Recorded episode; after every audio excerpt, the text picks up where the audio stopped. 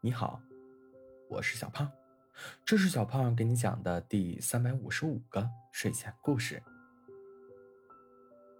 自从小兔子听说了祖先龟兔赛跑的故事，心里就总觉得憋屈。于是，小兔子决定为兔子家族证明。小兔子听说，森林里那只喜欢种胡萝卜的小狐狸。曾经赢过小乌龟，那我赢了小狐狸，岂不就是赢了小乌龟？小兔子心想。于是，小兔子找到小狐狸：“我要和你比赛。”小狐狸看了看一本正经的小兔子，说道：“赌注呢？”小兔子一愣。他只想着赢了比赛证明来着。被小狐狸这么一问，小兔子噎住了。但是，怎么着也不能输了气势。小兔子说道：“要是你输了，就当我五天的小跟班，向小动物们证明，兔子是很能跑的，怎么样？”小狐狸。撑住脑袋，沉思了一会儿，看着小兔子：“那你要是输了呢？”小兔子一摆手：“我不可能输的。”小狐狸盯着小兔子，小兔子有点不好意思，说道：“我要是输了，随便你提一个要求。”小狐狸狡黠的一笑：“此话当真？”小兔子拍拍胸脯：“一言既出，驷马难追。”小兔子眼睛滴溜溜的转，突然看到小狐狸身后那扇门上贴着的“闲人免入”四个大字。小兔子突然想起。刚刚自己提出要赛跑的时候，小狐狸心虚的看了一眼那扇门。小狐狸，那个屋子里是什么呀？小兔子问道。没，没什么。一些旧东西。小狐狸支支吾吾。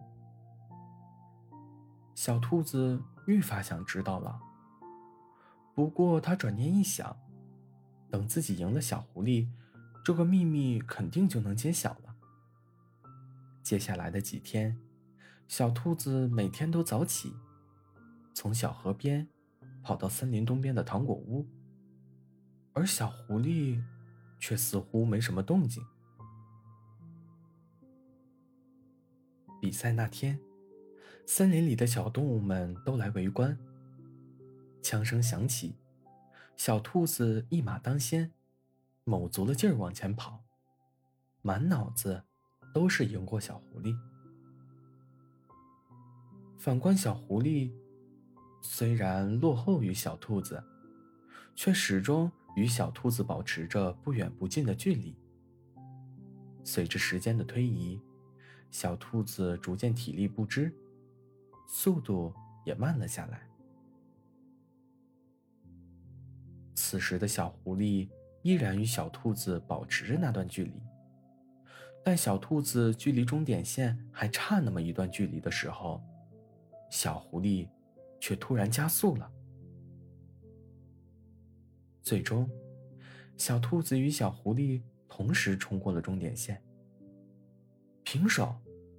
小兔子居然与小狐狸跑成了平手。果然，兔子家族的跑步能力。还是很强的。裁判大声宣布结果，观众都欢呼了起来。小兔子有点愣，但看情况，自己终于为兔子家族证明了。